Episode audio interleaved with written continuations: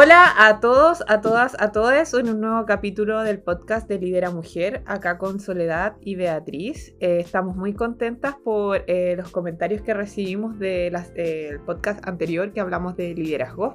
Creo que llegó mucho el tema, sobre todo cuando lo titulamos y en la bajada, ¿tuviste algún jefe o jefa tóxica? Y ahí llegaron muchos comentarios. Entonces es un tema que yo creo que no se habla tanto o se trata desde otra perspectiva, así que estamos muy contentas. Y la semana pasada, ¿cómo está Soledad antes de entrar al tema? Muy bien, Bea, feliz porque pronto vamos a poder hacer estos podcasts juntas, en vivo y en directo. ¡Ah! me encanta vamos eso. A hacer como un, vamos a hacer como un late. Ahora vamos a tener que arreglarnos, poner la cámara. vamos a hacer como un podcast, un late. Em, bueno, sí, estamos en transición. Vamos, eh, solo y en Providencia y yo en Ñuñoa. Em, entonces estamos muy contentas porque eh, hay cambios en esta época que ha sido tan compleja para todos y para todas. Bueno, retomando el tema, eh, la semana pasada anunciamos que muy de la mano del tema del liderazgo o los liderazgos, venía otro tema que es súper importante, que tiene que ver con la gestión del cambio. ¿Qué es el cambio? Ahora, sobre todo con la pandemia, se ha tocado mucho el tema del, cambio, de ser adaptativo, de la resistencia al cambio, eh, de que tenemos que abrazar el cambio y no es fácil. Entonces, hay, hay algunos temas que, pucha, es una de las grandes temáticas que están enfrentando hoy día las organizaciones, sobre todo con estos nuevos catalizadores como pandemia, enfermedades, fenómenos naturales, etc. Eh, o fenómenos sociales también, lo que pasó con el estallido el año pasado. Em, y desde la perspectiva organizacional y desde las personas, la gestión del cambio se ha vuelto urgente. Ni siquiera un tema importante, sino un tema urgente. Entonces, Soler, comencemos. ¿Qué es la gestión del cambio? ¿Desde dónde podemos abordar la gestión del cambio? Súper. Eh, coincido plenamente con tu introducción. Hoy día es urgente hablar de esto. Y, y la gestión de cambio es una estrategia una estrategia basada en la necesidad eh, que tienen las organizaciones para, para contribuir a la, a la, visión y la misión de estas, de estas organizaciones. Y la idea siempre es ir mejorando el desempeño. Ahora, a mí me gusta hablar más de transformación que de cambio, pero bueno, eso lo vamos a hablar un poquito más adelante. Pero sin duda el cambio es lo único que tenemos asegurado desde que nacimos. Entonces, no, abordarlo sería como, como, como enterrarse vivo en el fondo. O sea, sabemos que lo más concreto que tenemos siempre es el cambio, por lo tanto siempre hay que estar mirando eh, esa necesidad. Eh, y, también, y también esa resistencia que tenemos, pero que no es una resistencia al cambio en sí, sino que es una resistencia a lo que perdemos con estos cambios. Me explico. Si por ejemplo yo te digo, vea, te voy a subir el sueldo en el doble o el triple mañana, ¿tú te resistirías a ese cambio? Eh, no, no lo creo. Ah, seamos sinceras. Ah. Obvio que no. Es como si, como nosotros decimos internamente, hay, hay tres frases que a nosotros nos gustan mucho. Es como, te deposité, estáis flaca, y cuál era la tercera no me acuerdo, pero es como que te alegran el día. si decís que voy a subir el sueldo, eh, no, me enojaría. Exacto, o sea, si uno, si a uno le van a, le, le proponen un cambio que tiene un beneficio, claramente no se resiste a lo que se resiste uno es a la pérdida de, cualquier cambio. Sobre todo la pérdida de control o de la ilusión del control que uno tiene. Por ejemplo, si a uno le eh, dicen que vamos a cambiar un procedimiento, un proceso, un, o, una, o una herramienta que está acostumbrada a trabajar y la van a cambiar por otra, probablemente lo primero que vamos a encontrar es esa resistencia. Pero la resistencia, insisto, no es al cambio, sino que a lo que perdemos con eso. Por ejemplo, la pérdida de, del saber hacer, la pérdida del entender cómo se hace, etc.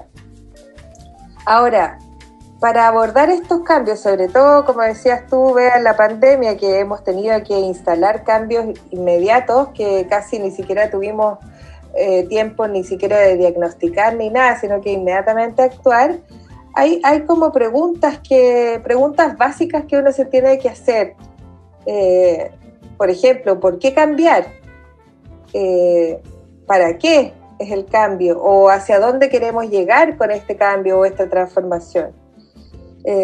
y, y otra cosa súper importante es decir, que no existen mejores prácticas universales para gestionar los cambios, porque va a depender de las organizaciones, de la cultura de la organización, de cómo, de cómo se comunica esa organización, de quiénes son las personas que la componen, etc.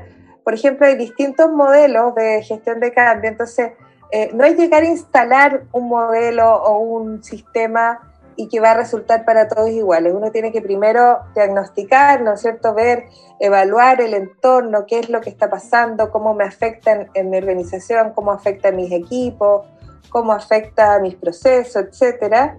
Después determinar qué brechas son las que tengo que gestionar y ahí recién hago un diagnóstico eh, de saber qué es lo que necesito transformar o cambiar. Entonces después empezamos a articular esta visión de, futuro con, el cambio que quiero implementar o la transformación que quiero implementar. Recién después vamos al plan de acción, ¿no es cierto? Y después, eh, o todo el, todo el trayecto de la gestión de cambios tenemos que estar revisando, anticipándonos a, a la resistencia, cómo vamos a reducir la resistencia, el monitoreo en el fondo de este cambio. Y la forma de, monitorear la resistencia o de anticipar o reducir la resistencia al cambio siempre es la comunicación. La comunicación con las personas. Esto, esto quiere decir eh, la comunicación del sentido que tiene esta transformación, ¿no es cierto? De, eh, crear una visión colectiva hacia dónde vamos, por el porqué, los beneficios, etc eso básicamente, como, como en términos generales.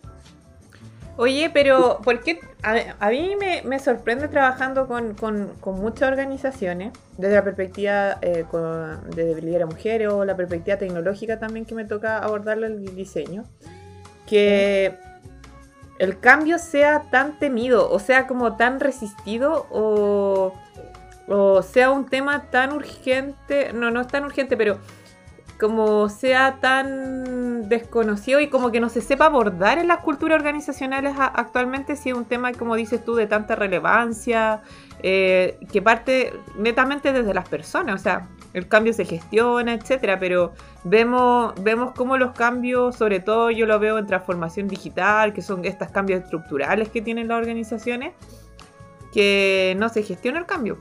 Entonces, ¿qué pasa ahí? Eh, somos ¿cuál es tu diagnóstico como de las culturas laborales chilenas respecto a la gestión del cambio? Porque igual me sorprende, a mí me sorprende. Mm. Bueno, yo creo que tenemos una, cultura en general más conservadora. Eh, tenemos miedo siempre a lo distinto y en la diversidad en todos los sentidos, en todas las transformaciones.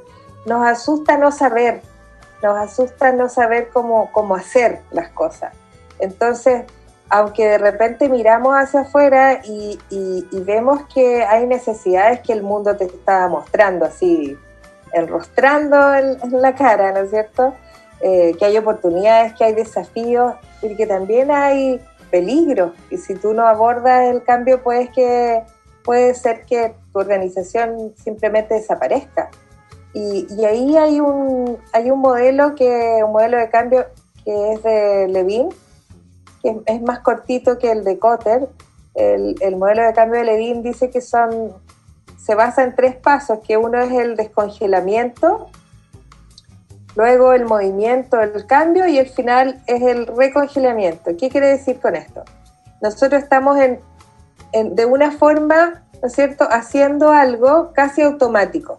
Tú sabes hacer, tú sabes usar tus herramientas, eh, cuando estábamos en la oficina, nosotros llegábamos a una hora, nos íbamos a una hora, conocíamos el entorno, sabíamos cuáles eran los pasos que teníamos que hacer, con quién teníamos que conversar, etcétera. Todo como, como se nombra también esta, este, esta zona de confort, ¿no es cierto? Una zona conocida, que tú puedes gestionar y puedes reaccionar porque las respuestas ya las conoces.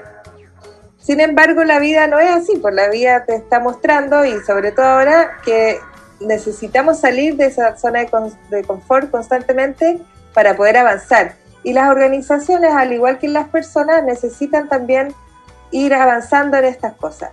¿Y qué es lo que tenemos que hacer? Sensibilizar primero. Es como lo que dice Cotter el primer, en el primer paso es establecer sentido de urgencia, o sea, revisar desde los datos confiables, por ejemplo, estadísticas, las necesidades, oportunidades, lo que está pasando alrededor, que hace que tú tengas que eh, tomar eso que está pasando para ver en tu organización qué es lo que tienes que tomar, porque puede ser una oportunidad de beneficio o puede ser una amenaza de, muerte también. O sea, es como el caso que les pasó un poco a estas empresas que no se adaptaron al cambio, como Blackbuster o Kodak, o todas estas empresas que no vieron las señales y caput. Exactamente, tal cual. entonces, es lo primero, estar constantemente mirando hacia afuera y viendo cuáles son las amenazas y las oportunidades que tú tienes que tomar para o avanzar o no morir, o estar, estar mejor también. Eh, por ejemplo, la tecnología es una oportunidad de mejorar tus, prácticas, de, mejorar tus ventas, etcétera, dependiendo de cómo las gestiones, ¿no es cierto? Luego de, entender esta primera parte, ¿no es cierto?, de ver este sentido de urgencia entre las oportunidades y los desafíos, luego hay que formar coaliciones. ¿Qué significa formar coaliciones? Esto es según los ocho pasos de Cotter. Estamos ya en Cotter, ya hablamos de Levin, que es más cortito, pero es casi lo mismo. Cotter dice que eh, formar coaliciones significa buscar personas, influenciadores, liderazgos, que no, no necesariamente son las jefaturas, ojo ahí, porque hay veces que hay liderazgos que son personas que lideran porque son eh, personas que son confiables, ¿no es cierto? Estos típicos, típicos eh, líderes o lideresas innatas que hay en los equipos, que tú confías en esas personas. Esas son las personas que tú tienes que eh, atraer primero para generar este cambio, sensibilizarlas para que sean promotores o influenciadores o influenciadoras de este cambio. Luego, con esas personas puedes crear una visión colectiva, ¿no es cierto?, de este cambio, mostrar cuáles son los beneficios que, que tienen y de ahí centrarse en las estrategias que van a realizar para desarrollar este cambio. Todo esto que, que, estamos hablando, que sería como la segunda parte que dice Levin del, del, del movimiento del cambio, eh, hay que estar centrada en las personas, siempre. ¿En qué sentido? En los valores de la compañía, de la organización, en la cultura de esa organización, en, la comunicación constante del sentido que tiene hacer estos cambios, ¿no es cierto? Eh, y también ir reconociendo a aquellas personas que se atreven a tomar estos cambios, a las personas que se atreven a transformar estas cosas, eh, reconocer los pequeños triunfos, ¿no es cierto? Eh, y, estar constantemente viendo o articulando esta mejora continua. Eso es súper importante también decir, no se trata de que nosotros vamos a hacer una gestión de cambio por algo puntual y la vamos a dejar ahí, después la congelamos y, no nos, y nos olvidamos. Por ejemplo, vamos a instalar, eh, vamos a transformarnos digitalmente, lo vamos a hacer todo, qué sé yo, y después nos olvidamos. No, esto es constante. Tenemos que estar mirando constantemente, evaluando constantemente cuáles son las necesidades para ir reduciendo la resistencia, para, para, para ir mostrando el sentido que tiene y viendo las mejoras continuas de haber instalado este cambio. Tú sabes que hay muchas empresas que gastan mucha plata en hacer estas cosas y después no les resulta porque no gestionaron todo esto que está eh, constantemente acompañando a las personas. Más que al proceso, hay que acompañar a las personas hacer esa, esa transformación. Eso es súper importante. Yo creo que en la experiencia que yo tengo en estos acompañamientos, eh, muchos eh, cambios que se han querido instalar de procesos, de, de sistemas o lo que sea, Cuando creen que es solamente un proceso y dejan de lado a las personas, eh, no resulta nunca. Siempre tiene que estar acompañado con las personas, todas las personas, no solamente los liderazgos y los directivos, todas las personas, porque si no eh, es botar plata, simplemente. Uy, qué heavy. Pero ahí mi pregunta, em, como que estamos viendo como los macros procesos cuando tú quieres hacerlo desde los liderazgos, pero ¿qué pasa con la gente que vive los cambios como desde abajo? Em, porque estábamos viendo que ya se toman las decisiones, los liderazgos, porque hay gente que se va a adaptar y hay gente que simplemente no se va a adaptar. O sea, desde mi perspectiva. Entonces, ¿qué pasa con, eso? Mm. Mira, ahí a, mí me gusta más que responder exactamente porque es súper un, es un proceso súper individual y particular que puede ser distinto para todas las personas, pero yo diría que hay, hay tres preguntas que uno se debe hacer o que recomendaría hacerse. Como cuando, cuando uno enfrenta como un, contexto de una organización en cambio, como eso. Exacto. O cuando, o cuando hay un cambio en tu vida también, esto puede ser. Sí, sí, esto, esto ojo, ojo que nosotros lo, lo, asociamos como organizacionalmente, pero esto es a, todo contexto, así a, nuestra vida, a la gestión de nuestra vida, a vivir nuestra vida, etcétera. Exacto. Mm. Claro, o sea, por ejemplo, estás frente a una decisión compleja, que también es un cambio o una transformación. Entonces, frente a esta decisión, lo primero que me tengo que preguntar o que yo recomendaría preguntar es, ¿qué quisiera conservar de, lo que quiero cambiar o lo que quiero transformar o lo que quiero resignificar? Por ejemplo, eh, me quiero cambiar de casa, voy a decir un ejemplo súper tonto. O me quiero separar también. O me quiero separar, ya, pero eso es más potente. es mucho más power, es como para otro Ya, pero es como para dar ejemplos de tipos de cambios estructurales, ya, sí. Ya, ya, ¿te fijas? Ya. Entonces ya, tú dices, me quiero cambiar de casa o me quiero, quiero terminar la relación. La primera pregunta sería, ¿qué quisiera conservar de esa relación. ¿El auto? ah, te cachai así. Claro. ¿O qué quisiera conservar de esa casa? ¿O qué quisiera conservar de ese trabajo? O claro. ¿O qué quisiera conservar de, de, esa experiencia que quiero resignificar? ¿Qué quiero conservar? A lo mejor hay, hay, algo mínimo. Por ejemplo, en una relación. Quiero conservar la amistad, quiero mm. conservar una buena relación, quiero conservar el cariño, quiero conservar la experiencia bonita, ¿no es cierto? A lo mejor se acabó el amor, pero, pero hay, un, hay un cariño, sin duda, hay una experiencia vivida, están los perros, el auto, no sé, tú, ¿qué quiero conservar? ¿No es cierto de eso? Primero, cuando tengo entendido qué quiero conservar, entonces ahí es más fácil preguntarse después, ¿qué quisiera mejorar de aquí en adelante? Cosas que tengo, pero que yo sé que tengo que mejorar. Por ejemplo, un aprendizaje. Si me, terminó una relación, ¿qué quisiera no repetir en otra relación? ¿O qué quisiera mejorar para que otra relación sí funcionara? Por ejemplo, a lo mejor no, no dije siempre lo que quería decir, entonces ahora debería empezar a hacer eso, por ejemplo. Eh, o, o no sé, otras cosas que que, uno aprendió respecto a ese cambio. ¿sí? Eh, o por ejemplo, me voy a cambiar de, de, trabajo porque no me gustó el trato o no me gustó el sentido que tenía este trabajo, etcétera. Entonces ya, voy a conservar la experiencia, ¿no es cierto? Porque, porque igual me sirve para aprender, para, para avanzar y, y pero tengo que mejorar quizás mi comunicación, tengo que mejorar a lo, mejor alguna habilidad que no desarrollé que podría haber, ah, podría haber desarrollado, etc. Y finalmente la tercera pregunta es, ¿qué tengo que eliminar definitivamente? Porque claramente no fue bueno, porque me, me, hizo tener más obstáculos que, que avances, eh, etc. Por ejemplo, eh, ¿qué quisiera eliminar? Quisiera eliminar eh, el miedo, quisiera eliminar el no atreverse, quisiera eliminar el, el, bloquearme con prejuicios con otras personas, o, o, quisiera bloquear o eliminar mi inseguridad, no sé. Entonces yo creo que esas tres preguntas son importantes. Igual en las empresas, ¿qué quiero conservar en, un, en, un, en una gestión de cambio de una organización?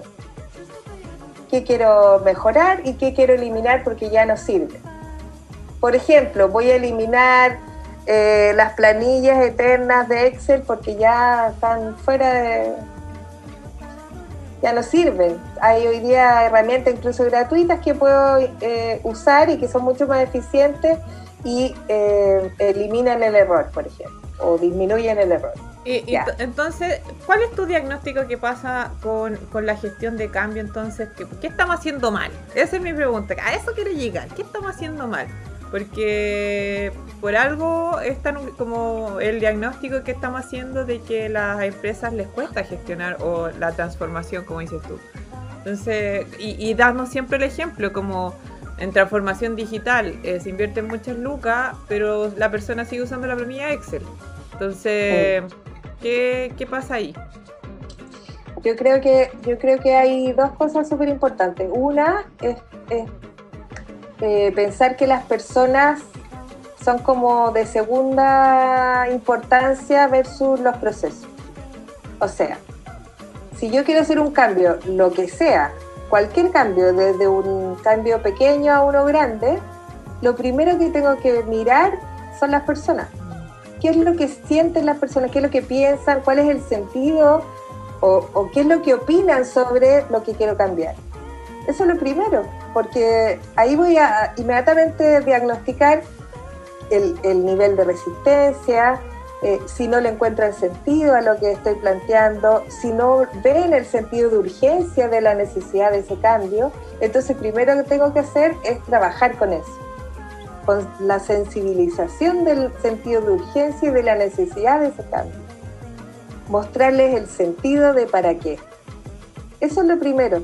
Generalmente las organizaciones lo hacen al revés, instalan un cambio y después se dan cuenta que la gente no, no, no, no, no tenía idea, no lo, no lo aprobó, no lo, no lo hizo propio, porque lo hicieron separado. Siempre tiene que ser con las personas, es como la primero, lo primero que yo diría de acuerdo a mi experiencia.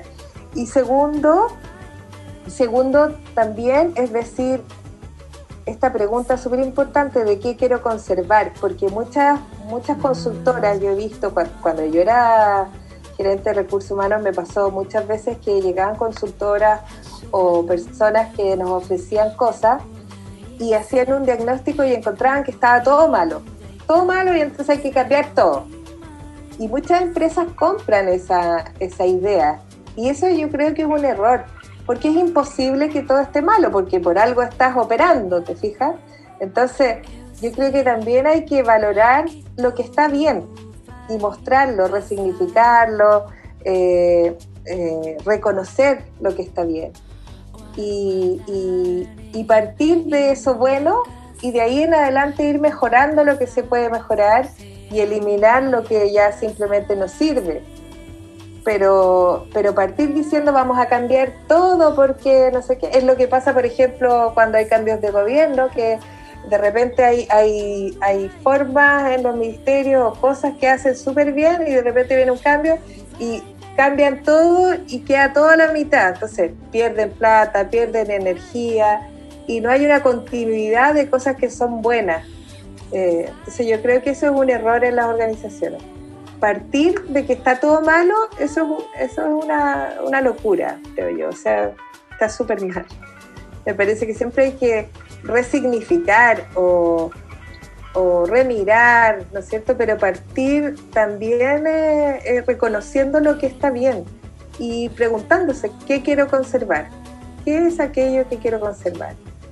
Porque fíjate que eso también es una mirada apreciativa de los cambios. Es como las relaciones. Ya, me voy a separar. Pero de verdad quiero no saber más podría ser así, es como eliminar a una persona, es imposible. ¿Qué quisiera conservar? Voy a conservar mi experiencia con esa relación, voy a conservar una amistad, Ahora, si hay los aprendizajes. Pero claro, miles de cosas. Entonces no puedo decir, es como decir, fue un error haberme eh, relacionado con esta persona. No, claro que no. Hay, un, hay, un, hay una trayectoria, hay una experiencia que claramente a las dos personas le hizo bien. Entonces, como, como, como eliminar aquello que tú viviste como que estuvo malo, para mí es un error. Entonces, esas dos cosas diría yo que es como lo más importante. Siempre ir de la mano con las personas y segundo, mirar qué es lo que quiero conservar y, y, desde ahí preguntarse qué entonces tengo que cambiar o qué entonces tengo que eliminar. Esa sería como mi, desde mi experiencia, una buena fórmula. Sí, eh, completamente de acuerdo. Y yo creo que también va de la mano con todo lo que hemos conversado en los otros capítulos y sobre todo también en el capítulo de liderazgo respecto a ser... Eh, todo esto nos lleva y nuevamente al concepto de ser adaptativo-adaptativa que va muy de la mano con el cambio, que tiene que ver con, saber fluir con estos cambios y no resistirlos, sino que aprender a, abrazarlo. abrazarlo. Es que siempre usamos ese concepto, que es un poco un lugar común, pero es verdad, es como abrazar el cambio, porque lo que hablábamos nosotros, que finalmente la, la resistencia al cambio es el miedo real o virtual a perder algo. Y ese perder algo puede ser poder, perder algo material, perder cualquier cosa, pero finalmente tiene que ver con, ser adaptativo frente a las nuevas vivencias, realidad y este mismo contexto pandémico nos ha enseñado que nada es permanente, solo el cambio es eh, la realidad. Entonces, la resistencia al cambio cada vez se va volviendo como una barrera para poder entender cómo está funcionando el mundo a cambios muy rápidos. O sea, como nosotros, y a, mí me gusta mucho dar este ejemplo que es chistoso, pero es como Chile 1, Chile 2, ya vamos como en el Chile 3 después como de la pandemia. como estaba el Chile 1, estallido Chile 2, ya vamos en el Chile 3. O sea, hay, hay, hay cambios muy notorios dentro de la sociedad también, porque uno puede ir mirando. Entonces, eh, y en menos de un año. Sí, qué fuerte. Es, muy fuerte como lo que nos ha tocado vivir como sociedad, como planeta, como mundo. Entonces, Imaginemos eso a nivel más micro y a nivel más estructural. Yo creo que es una gran lección que nos deja este año 2020. Sí, y de nuevo, de nuevo como en otros capítulos o, los conversatorios que hemos hecho, etcétera, siempre esta mirada desde, desde la diversidad, desde, de los distintos pensamientos, de, de, de respetar los procesos y que no hay nada común para todos, que no hay ningún, no hay ninguna, no hay ninguna práctica universal, como decía anteriormente, no hay ninguna práctica que te asegure el éxito, eh, ni empresas grandes, ni chicas, ni procesos propios, personales o, o de relaciones. Todo va a depender de cada uno, entonces mirarse, hacerse las preguntas, buscar el sentido de lo que uno está haciendo y para dónde quiere ir, eh, sirve para uno y sirve para las organizaciones. Y preguntárselo en, el equipo también. Tampoco, de nuevo, insisto que las personas que lideran no tienen que tener las respuestas, para eso trabajan en equipo. Se pueden hacer las preguntas en conjunto y salir, salir las mejores respuestas. Eh, yo creo que eso, como aprender a mirar colectivamente, aprender a preguntarse entre todas y todos. Claro, porque también la época de las grandes verdades ya pasó también. Entonces tampoco hay dónde sujetarse a nivel como de paradigmas. claro. Cada vez, como decís Ni una teoría que te aguante nada. Pero somos positivas del futuro. pero porque lo no todo está perdido. Tenemos fe en que vienen cosas buenas. Sí, y, y, en la medida que la construyamos juntas y juntos va, va a ser bueno estos mismos cuestionamientos que nos estamos haciendo, si esto no, es solamente como una raya de papa de la sole mía, si esto lo vemos, es temas de conversación constante en los talleres, nos contratan para esto, entonces es algo que estamos viendo constantemente y son preguntas constantes que no existe una respuesta porque finalmente se tiene que adaptar a cada realidad cultural o, cultura laboral específica, pero sí existen ciertas directrices que nos pueden ayudar a encontrar ciertas vías Igual rayamos la papa, pero con sentido. Oh. Ah. Siempre. con fundamento. Oye, muchas gracias, Sole. Un placer conversar contigo como siempre. Eh, nos vemos en el próximo capítulo. Un beso a grande a todo el equipo de Lidera Mujer que está detrás o adelante de nosotros, apoyando siempre. Recuerden que estamos los conversatorios ahora los miércoles y los jueves por el IG de Lidera Mujer por Instagram súper interesante, distintas temáticas. Hace poco tuvimos una persona de, la primera línea de salud que estuvo re interesante. Esta semana tenemos tecnología también. Eh, eh, recuerden que tenemos mucho material de, descarga gratuita en nuestro sitio, eh, un manual de lenguaje no sexista, estudios, etcétera. Em, y nos puedes contactar por nuestro sitio www.lideramujer.cl o contacto arroba lideramujer.cl también si tienen dudas sobre estos temas o nos quieren contactar para cualquier cosa. Somos muy buena onda. Eso, Sole, muchas gracias. Nos vemos en el próximo capítulo. Sí, de todas maneras, muchas gracias. Que estén muy bien.